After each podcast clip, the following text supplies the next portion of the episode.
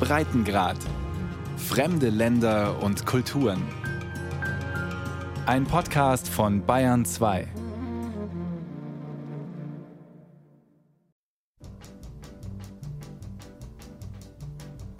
The name of this tune is Mississippi Goddamn.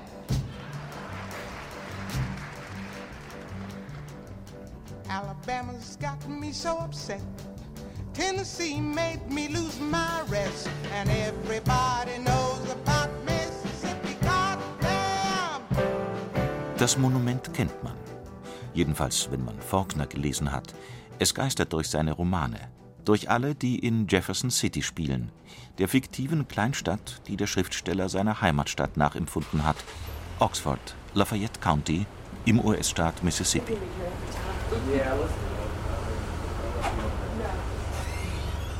Das Monument also. Eine Stele aus weißem Marmor, vielleicht 20 Meter hoch. Obendrauf ein Soldat, die Hände um einen Gewehrlauf geschlossen. In Gedenken an den Patriotismus der konföderierten Soldaten aus Lafayette County. Sie gaben ihr Leben für eine gerechte und heilige Sache. Damit gemeint ist der amerikanische Bürgerkrieg, ausgelöst durch die Abspaltung der Südstaaten von den USA im Jahr 1861.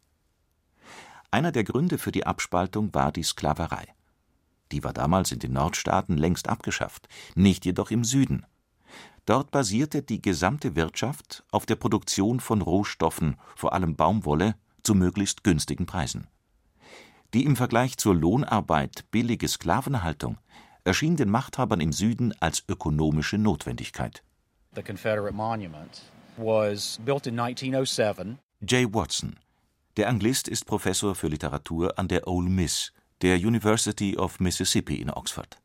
Der Schwerpunkt seiner Arbeit gilt William Faulkner. That was really the high watermark of the Confederate memorialization. Das Monument wurde im Jahr 1907 errichtet, auf dem Höhepunkt der Gedenkkultur des Bürgerkriegs im Süden.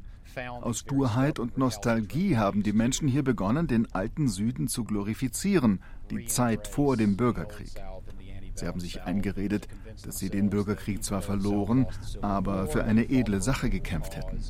All das symbolisieren Monumente wie dieses. Und sie symbolisieren die weiße Vorherrschaft im Süden. also Jay Watson fährt mit seinem Auto, einem elektrischen Kleinwagen, um das Monument herum.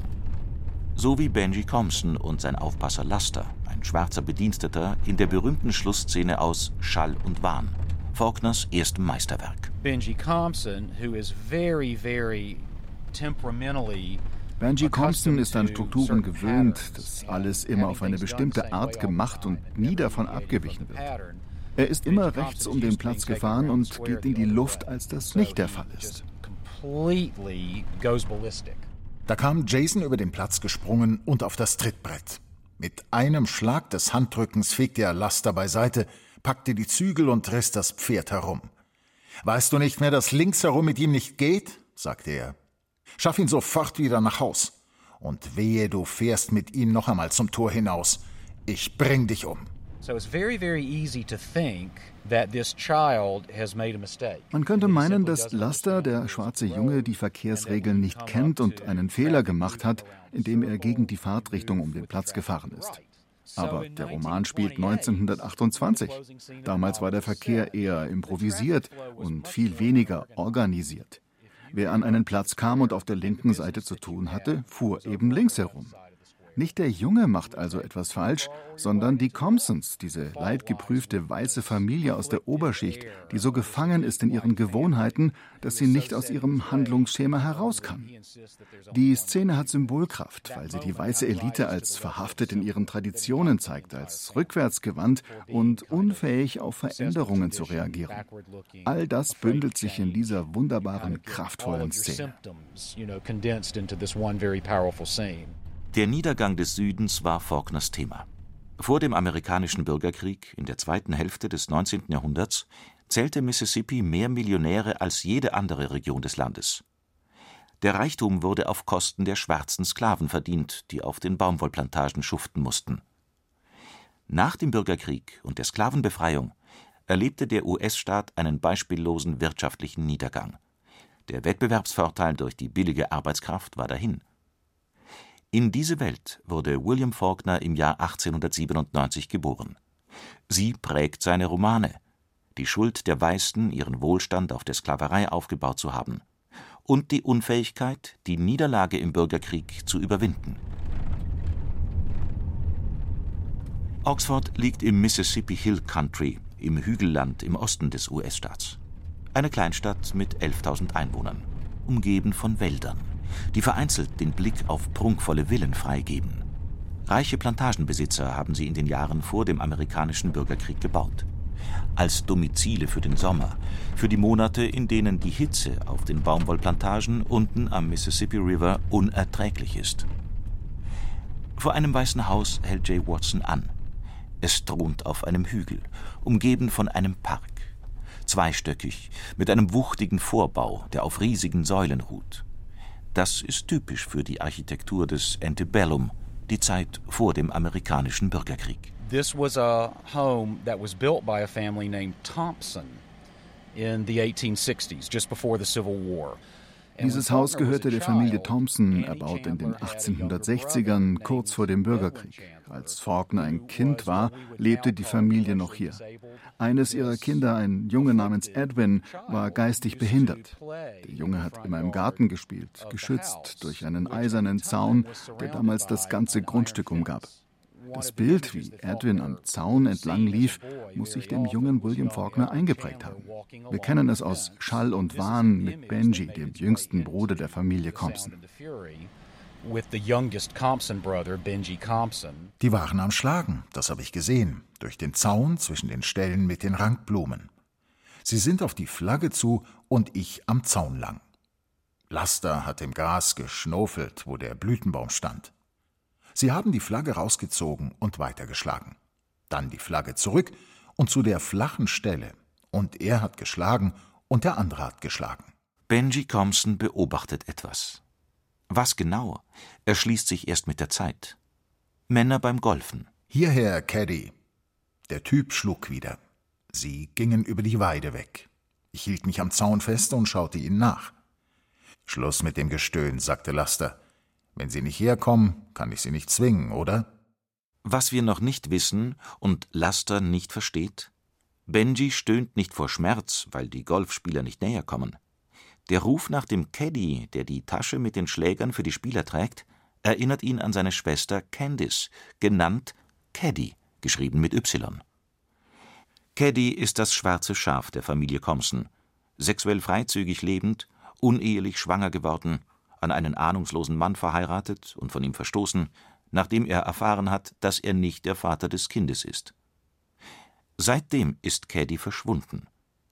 In Schall und Wahn taucht sie nicht einmal auf, ist aber der Grund für den Niedergang der Familie Thompson und der Bezugspunkt für alle Familienmitglieder. Für Quentin, den ältesten Sohn, einen neurotischen Verfechter von Ehre und Reinheit, erfüllt von inniger Liebe zu seiner Schwester gepeinigt von Schuld und inzestuöser Sehnsucht, für Benji und für Jason, den jüngsten Sohn, einen herrsch- und rachsüchtigen Rassisten. Einmal Schlampe, immer Schlampe, sag ich. Sie schwänzt Schule? Wenn das deine einzige Sorge ist, hast du noch Glück, sag ich. In der Küche da unten sollte sie jetzt stehen, statt sich oben auf ihrem Zimmer Farbe ins Gesicht zu schmieren, sag ich. Can't you see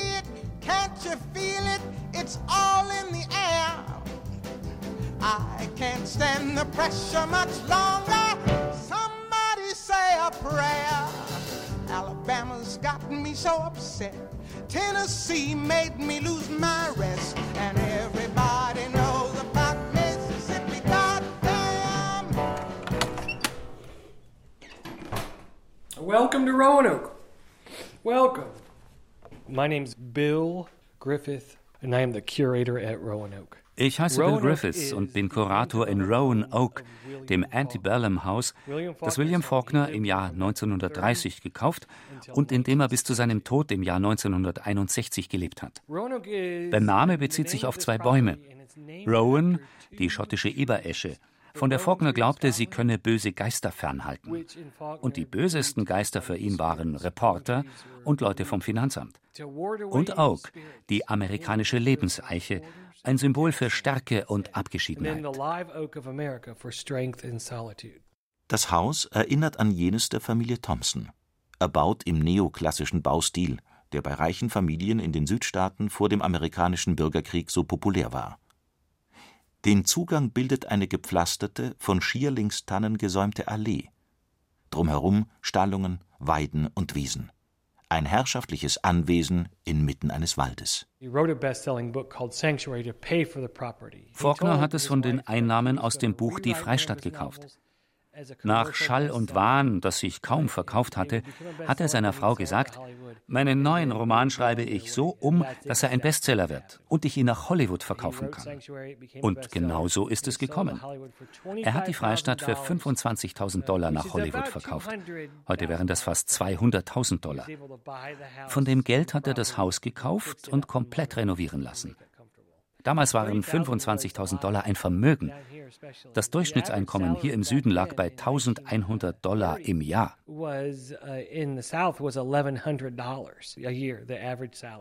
Heute ist Roanoke ein Museum, betrieben von der William Faulkner Stiftung und originalgetreu eingerichtet. Oben die Schlafzimmer von Faulkner, seiner Frau Estelle, der gemeinsamen Tochter Jill und von Estelles Kindern aus erster Ehe. Auch nach heutigen Maßstäben sehr geräumig. Unten Wohnzimmer und Esszimmer, beide mit schweren Möbeln aus Eichenholz eingerichtet. Im Hinterhaus die Küche, funktional und schmucklos. Zeit ihres Lebens ließen sich die Faulkners von Bediensteten bekochen. Im Seitenflügel schließlich Faulkners Arbeitszimmer, dunkel und muffig. Auf dem Schreibtisch steht seine alte Schreibmaschine und eine leere Flasche Four Roses, ein Bourbon. Faulkner war ein starker Trinker. Uh, Seine finanzielle Situation war immer angespannt. Faulkner hielt Pferde. Allein dadurch fiel es ihm schwer, sein Geld zusammenzuhalten. Entweder du hast Pferde oder Geld. Also er war auch Hobbypilot und flog gerne und oft, ebenfalls ein teures Hobby. Er schien am Fließband zu schreiben, um all das zu finanzieren. Faulkner hatte eine Vorstellung, was ein Gentleman aus dem Süden haben und tun sollte, und das hat er gepflegt, den vornehmen Lebensstil des alten Südens. Erbaut wurde Roanoke im Jahr 1844 von einem Baumwollbaron, der zahlreiche Plantagen unten im Mississippi-Delta hatte. Als Künstler wusste Faulkner, dass die Grundfesten solcher Häuser verdorben waren. In seinen Romanen brennen sie ab, sie werden baufällig, die Besitzer werden vertrieben, von Mietern, Hausbesetzern oder armen Menschen. Morde werden darin begangen, Frauen vergewaltigt, Kinder missbraucht. Als Mensch aber brauchte Faulkner anscheinend das soziale Kapital, für das herrschaftliche Anwesen wie dieses standen. Der Prophet gilt nichts im eigenen Land. Er hat über alles Mögliche geschrieben, über das andere Menschen hier noch nicht einmal zu sprechen bereit waren. Über Rassismus, Gewalt, Ehebruch und Sünde, über Ausschweifungen und Trunksucht. All das war nicht erbaulich und sollte, so die allgemeine Ansicht damals, nicht in Romanen vorkommen.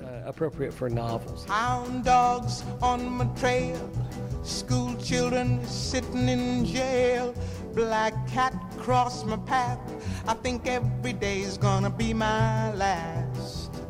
He was not a popular person. Also Faulkner war nicht beliebt in Oxford. Er hatte kaum soziale Kompetenzen und ging ungeduldig und ungnädig mit seinen Mitbürgern um. Wenn er jemanden mochte, konnte er sehr freundlich sein. Aber er lebte oft in seiner Gedankenwelt und konnte an Leuten vorbeigehen, die er seit Jahren kannte, ohne sie überhaupt wahrzunehmen. Das hat viele Menschen vor den Kopf gestoßen, gerade hier im Süden, wo großer Wert auf Manieren gelegt wird. Zudem hat er oft auf einer Bank vor dem Rathaus gesessen und sehr unauffällig Leute beobachtet. Deshalb hat ihm Oxford lange die kalte Schulter gezeigt.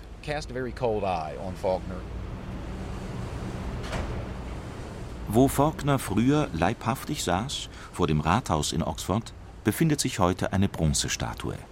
Ein kleiner, schnauzbärtiger Mann in einem Anzug aus grobem Tweed, die Hosenbeine aufgekrempelt, einen Hut auf dem Kopf, eine Pfeife in der Hand und den Blick in die Ferne gerichtet. Die Statue wurde im Jahr 1997 errichtet, zu Faulkners 100. Geburtstag. Eine sehr späte Ehrung für den größten Sohn der Stadt Oxford, Mississippi. In Faulkners Jugend ist Oxford, wie alle Städte im Süden, geteilt in einen weißen, wohlhabenderen Teil und einen schwarzen, ärmeren. In den ehemaligen konföderierten Staaten herrscht Rassentrennung. Separate but equal, getrennt aber gleich. Wobei die Gleichheit nur eine hohle Floskel ist. Afroamerikanern wird der Eintrag ins Wahlregister mutwillig verweigert.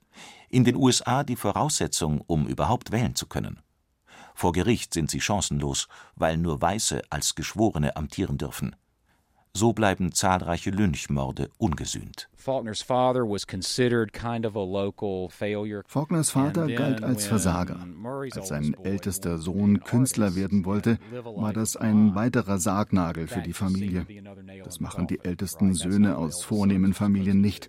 Sie übernehmen das Familienunternehmen oder ergreifen einen akademischen Beruf. Über diese Misslichkeiten hat Faulkner oft geschrieben. Viele seiner weißen männlichen Charaktere sind aus bedeutenden Familien und spüren die Bürde, die Faulkner selbst gespürt haben mag, dass die Familie und ihr Erbe im Niedergang begriffen sind. Er war kein Gentleman. Nicht einmal ein Gentleman war er. Er kam mit einem Pferd und zwei Pistolen und einem Namen, von dem niemand je gehört hatte. Niemand mit Bestimmtheit wusste, ob es seiner war. Objektiv betrachtet ist dies Faulkners bester Roman. Absalom, Absalom. Absalom, Absalom bezieht sich im Titel auf die Bibel, auf den Prinzen Absalom, der gegen seinen Vater aufbegehrt, gegen König David und die Revolte mit dem Leben bezahlt. Die erzählte Zeit in Absalom, Absalom beginnt im Jahr 1833 mit der Ankunft von Thomas Sutpen in Jefferson City. Sutpen will eine Dynastie gründen, eine Baumwolldynastie. Ein Verweis darauf, dass die Südstaaten-Elite des Antebellum, auch Faulkners Familie, von Abenteurern abstammte und dass die aristokratische Aura, mit der sie sich umgab, nur Fassade war. Der Erzähler in Absalom Absalom ist Quentin Compson, der Neurotiker aus Schall und Wahn.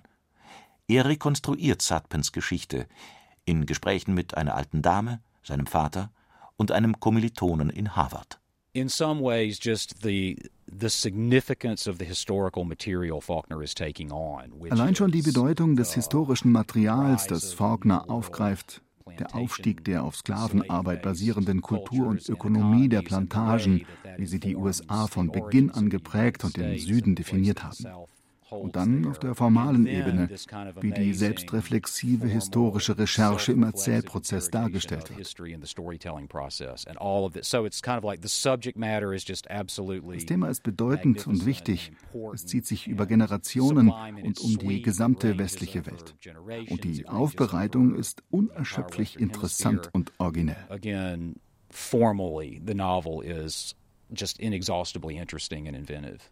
Sutpens Unheil beginnt, als sich sein Sohn Henry an der Universität mit einem Kommilitonen anfreundet, mit Charles Bonn, und der sich in Henrys Schwester Judith verliebt. Charles Bonn ist sein Sohn aus erster Ehe mit einer Haitianerin. Sutpen hat sie verstoßen, weil sie, wie Faulkner schreibt, Negerblut in den Adern hat. Gemeinsam zieht Henry mit seinem Halbbruder in den Bürgerkrieg. Mehrfach warnt er ihn davor, seiner Schwester zu schreiben oder noch einmal nach Sutpens Hundred zu kommen. Doch Bonn lässt sich nicht beirren. Die Pistole lag, noch nicht zum Zielen erhoben, auf dem Sattelbogen. Die beiden Gesichter ruhig, die Stimmen nicht einmal erhoben. Wage es nicht, über den Schatten dieses Pfostens, dieses Astes zu reiten, Charles. Und ich werde es wagen, Henry. Mit dem Brudermord ist Sutpens Schicksal besiegelt. Henry taucht unter, und er als Vater steht ohne männlichen Erben da. Er schwängert die Enkelin seines Saufkumpanen, des Tagelöhners Wash Jones, und verstößt das Kind, weil es ein Mädchen ist. Daraufhin tötet Wash Jones erst Sutpen und schlitzt dann seiner Enkelin und dem Neugeborenen die Kehle durch. Das Ende des Romans verweist auf den bis heute virulenten Rassismus in weiten Teilen der USA. Quentin Compsons Kommilitone resoniert über Sutpens Schicksal. Ich denke, dass die Jim Bonds mit der Zeit die westliche Hemisphäre erobern werden. Natürlich werden sie, je weiter sie sich in Richtung der Pole ausbreiten, wieder ausbleichen, wie es die Kaninchen und die Vögel tun, damit sie sich nicht so deutlich vom Schnee abheben. Aber es wird immer noch Jim Bond sein. Und in ein paar tausend Jahren werde somit auch ich, der ich dich hier ansehe, den Lenden afrikanischer Könige entsprungen sein. Oh.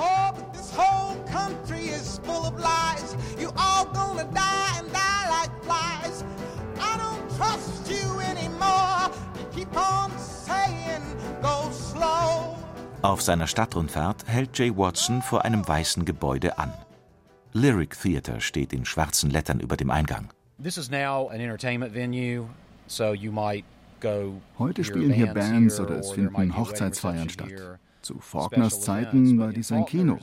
Griff in den Staub, basierend auf Faulkners gleichnamigen Roman, hatte hier im Jahr 1949 Weltpremiere. Hope Hampton ist kein Mann, dem man so leicht einen Gefangenen entreißt. Einen schwarzen Mörder? Wer hier im Landkreis oder im Staat wird ihm helfen, einen Nigger zu beschützen, der hinterrücks einen Weißen niederschießt? Oder im Süden überhaupt? Jawohl, oder im Süden überhaupt. Was die beiden namenlosen Männer hier besprechen, ist ein Lynchmord.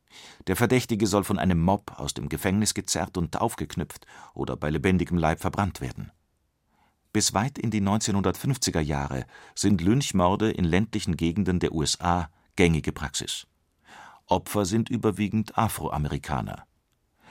Nach Schätzungen insgesamt 4800 seit Ende des amerikanischen Bürgerkriegs, allein 800 davon in Mississippi. Griff in den Staub ist Faulkners brisantester Roman. Zwei Jahre zuvor ist erstmals ein Polizist verurteilt worden, weil er einen Verdächtigen nicht gegen einen Lynchmob geschützt hatte. Im selben Jahr hat der Lynchmord an vier Baumwollpflückern in Georgia das Land schockiert. Kein Wunder, dass Hollywood auf das Thema anspringt. A mystery drama that quivers with suspense. The burning fever that spawns reckless, ruthless action. That's Intruder in the Dust. Griff in den Staub hatte nicht nur in Oxford Premiere, der Film wurde auch hier gedreht. Viele Bürger der Stadt wirken als Komparsen mit. Faulkner originally planned not to go. Ursprünglich wollte Faulkner nicht zur Premiere gehen. Er war damals schon über 50 und hatte eine alte Tante, Alabama McLean. Sie lebte in Memphis und rief ihn an, William, ich habe lange gewartet, um stolz auf dich zu sein. Du wirst als mein Begleiter zur Premiere gehen. Faulkner hat gehorcht. Die beiden sind mit einer Limousine vorgefahren, er hat seine Tante ins Kino geführt und sie war dabei, als William Faulkner von den Menschen seiner Heimatstadt gefeiert wurde. Bill Faulkner got his accolades from the community.